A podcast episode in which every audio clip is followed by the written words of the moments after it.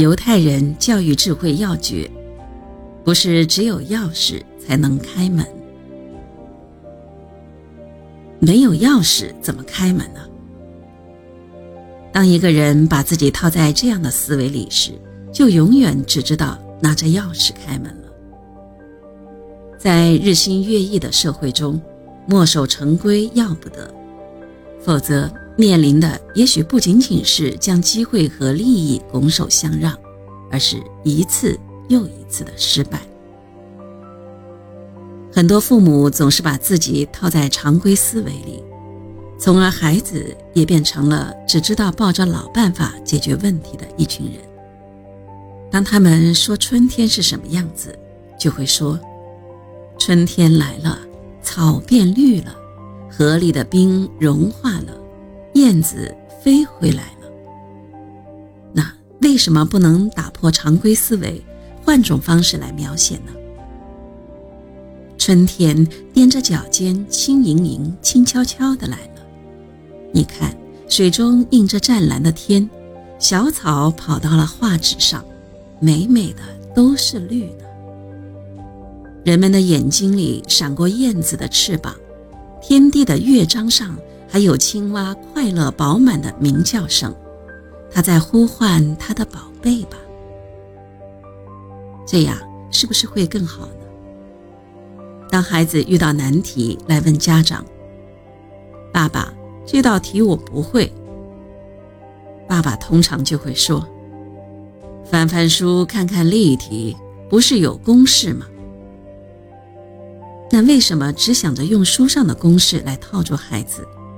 家长为什么不跟孩子说：“书上的解法也不是固定的，只要你觉得这个方法合理、有据可循。”就可以采用，不需要受公式的约束。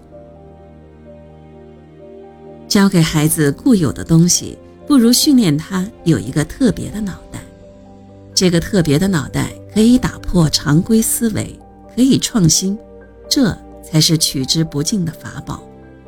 犹太人就深谙此理。有一句著名的话是。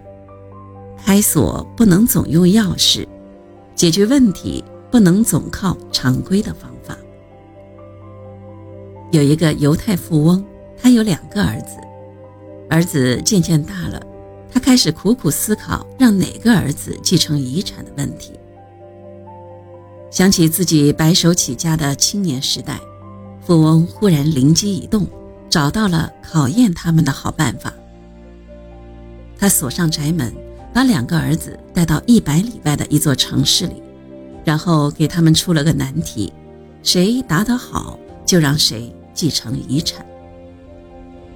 他交给他们一人一串钥匙，一匹快马，看他们谁先回到家，并把宅门打开。兄弟两个几乎同时回到家，但面对紧锁的大门，两个人都犯了难。哥哥左试右试，苦于无法从那一大串钥匙中找到最合适的那把；而弟弟呢，则苦于没有钥匙，因为他刚才光顾着赶路，钥匙不知什么时候掉在了路上。两个人急得满头大汗。突然，弟弟灵光一闪，他找来一块石头，几下子就把锁给砸了，他顺利的进去了。最后，继承权自然落在了弟弟手里。在犹太人看来，人生的大门往往是没有钥匙的。在命运的关键时刻，人最需要的不是墨守成规的钥匙，而是一块砸碎障碍的石头。这，就是犹太人的智慧。他们懂得打破常规思维，而不是固守传统。对于我们，这也是一个极大的启发。